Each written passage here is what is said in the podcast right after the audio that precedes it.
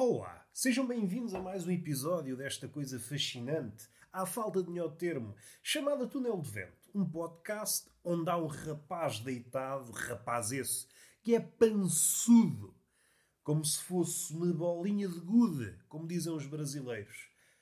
Bolinha de gude, para quem não sabe, é berlinde. Sou um berlinde fofinho. Sou um balou fofinho. Mas não é por aqui que nós queremos ir. Estava aqui já a apocar-me. Vocês bem sabem, sempre que há possibilidade de me apocar, ui, eu adoro. Se há coisa que eu gosto, se houvesse uma profissão cujo trabalho fosse insultar-me, epá, não fazia mais nada. Era isso que eu queria para a minha vida. Insultar-me oito horas por dia. E provavelmente eu costumo ser humilde, mas neste capítulo não tenho medo de usar frases como esta. Eu sou um campeão em insultar-me. Duvido que haja no mundo, e mesmo que fôssemos buscar exemplos ao passado ou ao futuro, duvido que haja uma alma, ou vá haver, supondo que o insulto é uma possibilidade no futuro, supondo que o insulto não será banido dentro de anos, não há ninguém. Resumindo, não há ninguém capaz de me insultar melhor que eu. Porque eu conheço-me e conheço todos os meus recantos. Conheço todos os meus recantos. Isto quase parece uma música pimba. Dá quase vontade de cantar. É o início deste podcast. Para começar, dou-vos um amiré de realidade. O que é que está a suceder à minha frente? A bateria está prestes a acabar. E como eu não carreguei a bateria, vou aproveitar estes restos de energia para palrar para vocês. Se o episódio acabar abruptamente, não estranhem. Está aqui o porquê. Dou-vos o porquê antes do episódio suceder. Sou uma espécie de profeta. Se fosse um profeta sério, para não manchar a minha reputação, o que é que eu faria? Palrava até a bateria acabar. E fica do vosso lado julgar-me. Será que o profeta está a ser verdadeiro ou não passa de um embusteiro. Gosto desta palavra. Poucas vezes a utilizo na oralidade. Na escrita, de vez em quando pinga. De vez em quando pinga esta palavra, embusteiro.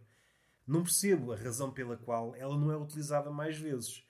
Num tempo como o nosso, onde a hipocrisia abunda, a hipocrisia aos pontapés, nós saímos aí para a rua e no meio dos arbustos aparece a hipocrisia. Ei, hipocrisia! A hipocrisia é uma espécie de simbionte. Se vocês conhecem o universo do Spider-Man, é uma espécie de Venom. Há outros simbiontes, mas o mais conhecido é o Venom.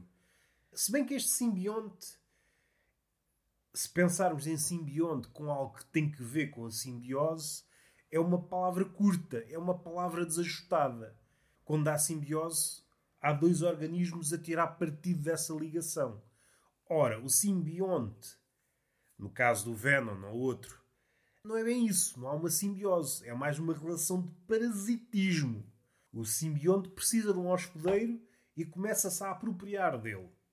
O hospedeiro fica relegado para segundo plano. Se calhar pensei demais. Não vale a pena escavacarmos a cabeça a pensar nos universos. Se pensarmos nos universos paralelos, nesta ideia de que todos os mundos são possíveis, haverá pelo menos um universo, ou vários, ou infinitos, para ser mais preciso, em que o universo da Marvel e da DC existem.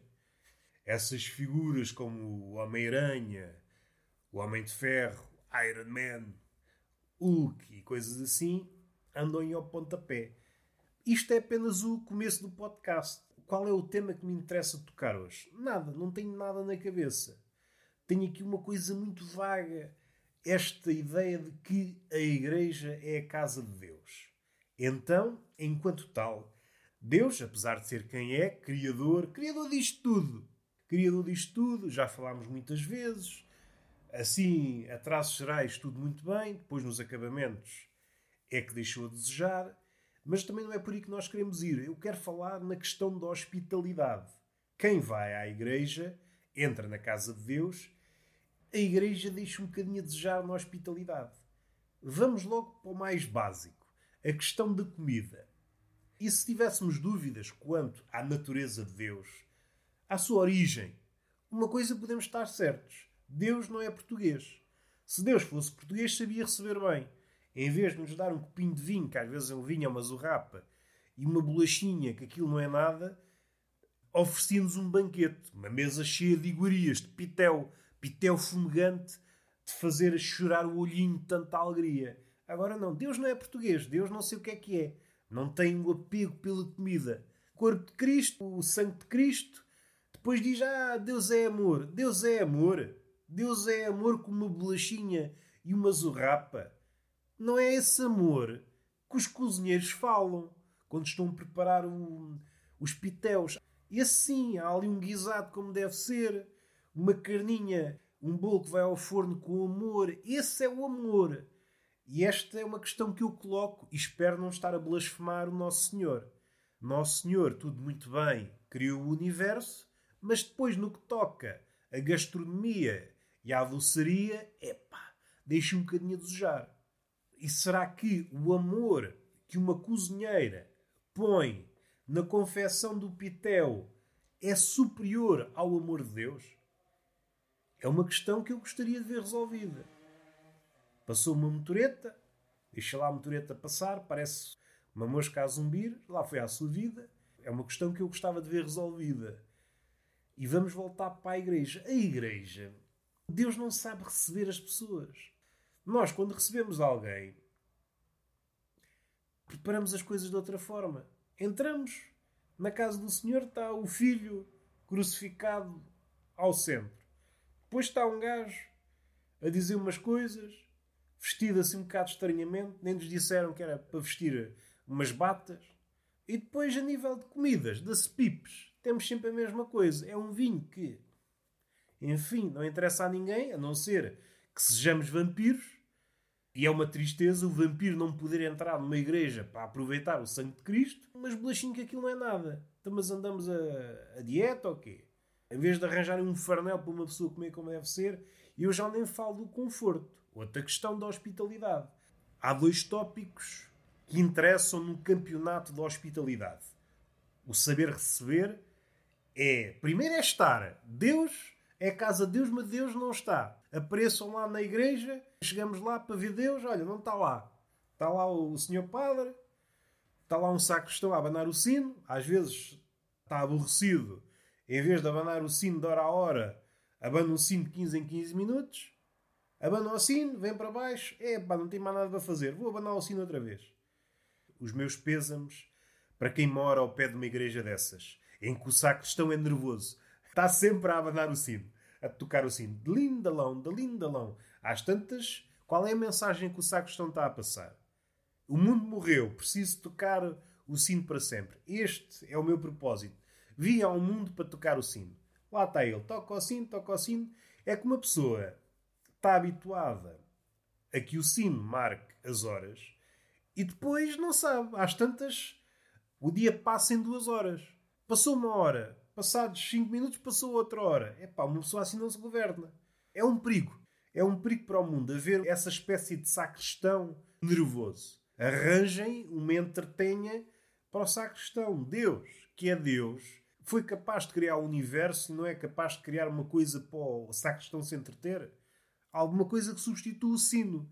O sino é muito agradável de ouvir, mas é de tempos a tempos. Não pode ser constantemente, senão às tantas torna-se ruído. Até do ponto de vista da reputação, se Deus deveria estar associado ao ruído. Até porque normalmente associamos o sino também à morte. Os sinos dobram para marcar eh, o fim último de alguém. Agora, não vamos banalizar a morte, não é? Às tantas, até os pássaros, os pássaros que distribuem os maus augúrios, os corvos e passarada desse género, pássaros negros, às tantas fartam-se. É pá, estou farto de ouvir esta, é só morte. Já estou farto de morte. Voltemos para a casa do Senhor. Comida não há, receber as pessoas não recebe, as pessoas entram, olha, sentem-se onde se não está ninguém a dizer é pá, sentem-se aqui, sentem-se ali. E depois, olhem-me isto, convida as pessoas para irem à casa dele. Não está lá. A comida é uma miséria. O rapaz está lá a organizar as coisas, as relações públicas da casa de Deus. Senhor Padre, ah, desliguem os telemóveis. Vejam bem. Ah, não façam barulho. Então, mas uma pessoa vai para um sítio para socializar, não há comida, não podemos falar. E além disso, os bancos são uma miséria. São desconfortáveis. Então, mas que é isto? Pá, é um desleixo completo. Não sabe receber. É uma tristeza. Um criador criou um universo, ou vários universos. Não gasta dinheiro em bancos como deve ser. Até a merda de um cinema, que não é a casa de Deus, tem umas cadeiras melhores. Será que Deus quer passar essa imagem? Será que Deus quer passar essa imagem? Vocês são obrigados a sentar-se num sítio desconfortável. Porque se é para passar a mensagem de desconforto, porque se é essa a mensagem, porque é que ele ficou por aí? Porque é que não faz? Não sei se isto é típico do Algarve, se é típico dos sítios mais pequenos. Há velhotes que, para impedir que certas aves poisem em determinados sítios, e quem diz aves diz larápios, que trepem para determinados sítios, põem vidros nos muros, nas janelas. É um muro coroado de vidros, é janelas coroadas de vidros e ferrinhos. Tudo para que as aves não caguem e os larápios não subam aos muros. Como se o larápio só pudesse subir ao muro. Há um portão e um muro, um muro cheio de vidros, o que é que o larápio vai fazer? Não, eu vou pelo muro que está cheio de vidros. Eu nem sei arrombar uma porta como há uns tempos houve aqui no Algarve, alguém com uma retroescavadora deu cabo nas portas e foi escavacando tudo. O larápio pensa: eu vou pelo sítio mais difícil. Um muro cheio de vidros não protege nada. E a proteger, protege aqui no mundo ocidental, em Portugal. Na Índia, ou num sítio onde há muitos faquires. O que é que um muro cheio de vidros protege? O faquir olha para aquilo, até se entusiasma. É mesmo por aqui o Fakir olha para um muro cheio de vidros e para um muro sem vidros, o que é que lhe espicaça mais? Evidentemente, um muro cheio de vidros. Vou assaltar uma casa ainda treino para ficar melhor. Oh pai, quero é vidros. Se lhe der uma larica, até joga os dentes aos vidros. Agora viajámos um bocado. Mas para completar a ideia, e antes que a bateria acabe, pá, Deus não sabe receber. Deus não sabe receber. Deus tem um mau feitio, como ficou plasmado no Antigo Testamento. Pode estar num dia mau e vai tudo para a secata. Que é como quem diz, vai tudo para o nada. Mas alguém tem de chegar à frente e dizer: Senhor, meu amigo, Senhor do amor, pá, tu tens de começar a ter tino. Tu chamas as pessoas para a tua casa, não estás cá, ou estás desaparecido, não há comida decente, ofereces o sangue do teu filho, os bancos são desconfortáveis. Não há uma musiquinha sequer para a gente abanar o rabo. O teu mordomo diz para as pessoas se calarem. Então as pessoas hoje estão habituadas ao telemóvel e agora não podem utilizar o telemóvel. Podem utilizar o telemóvel em todo lado. Na estrada, mesmo não podendo, as pessoas utilizam. Na cama, enquanto copulam. Na casa de banho, enquanto defecam. Mas na igreja, não. Ai, na igreja somos especiais. Não que interfere. Interfere com a fé usam as mesmas frequências, é? A fé e a internet. Deus não se soube atualizar. Tem umas casas assim pouco apetecíveis. E essa ideia de ter o filho também pregado na cruz também não. Provavelmente, em tempos mais antigos, em tempos em que o sangue aproximava as pessoas, sim senhor, era uma bela imagem. Mas agora não, pá. Um quadrozinho daqueles abstratos, assim grande, chama a atenção, fica bem com tudo. E a comida? Se não sabe fazer comida, contrate uma empresa de catering. Ou se não vai buscar uns frangos. Uns frangos, umas batatas fritas. E as pessoas comem. Agora assim não é nada. Umas bolachinhas que aquilo. Uma vez, ainda é como o outro. Uma pessoa aceita. Agora sempre. Alguém que é crente e vá lá sempre comer sempre a mesma coisa, sempre a mesma coisa, sempre a mesma coisa. Até do ponto de vista nutricional, epá, é fraquinho. Ofereço uma sopinha, pelo menos, uma sopinha de Cristo. Uma sopinha de Cristo, uma saladinha de Cristo, um bitoque de Cristo, para variar a emenda. É por isso que as beatas estão todas torcidas. É só sangue de Cristo. E hóstias, é pá, aquilo não dá saúde a ninguém. Precisam de variar na emenda. Espero que Deus não se ofenda, mas tinha de falar sobre isto. Já há casas de Deus por todo lado. É só fazer casas, casas, casas, casas juntar pessoas e depois as pessoas vão. É preciso saber receber. E agora Deus interrompia para dizer: Ah, vocês vêm à minha casa, mandei uma garrafinha de vinho trazem. Como paga, ofereço-vos a zurrapa, que é o sangue do meu filho. Vocês nem um Monte Velho, nem um Borbazinho, nem nada, nem um. nem um trinca-bolotes, um vinho qualquer. Podem trazer também um farnelzinho, um bolo. Estão sempre à, à espera que eu dê tudo. É pá, vocês também vêm para aqui pedir coisas. Eu percebo esse lado de Deus, não é? As pessoas vão para lá.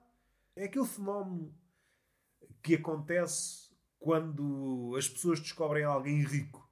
Começam a andar à roda, a andar à roda a pedir coisas. Eu percebo a vida de Deus. A vida de Deus deve ser como aquelas celebridades.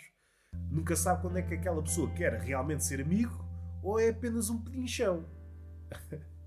e vamos acabar. Às tantas a bateria acaba e fica o raciocínio a meio. Foi o podcast possível. Beijinho na boca, palmada pedagógica numa das nádegas e até à próxima.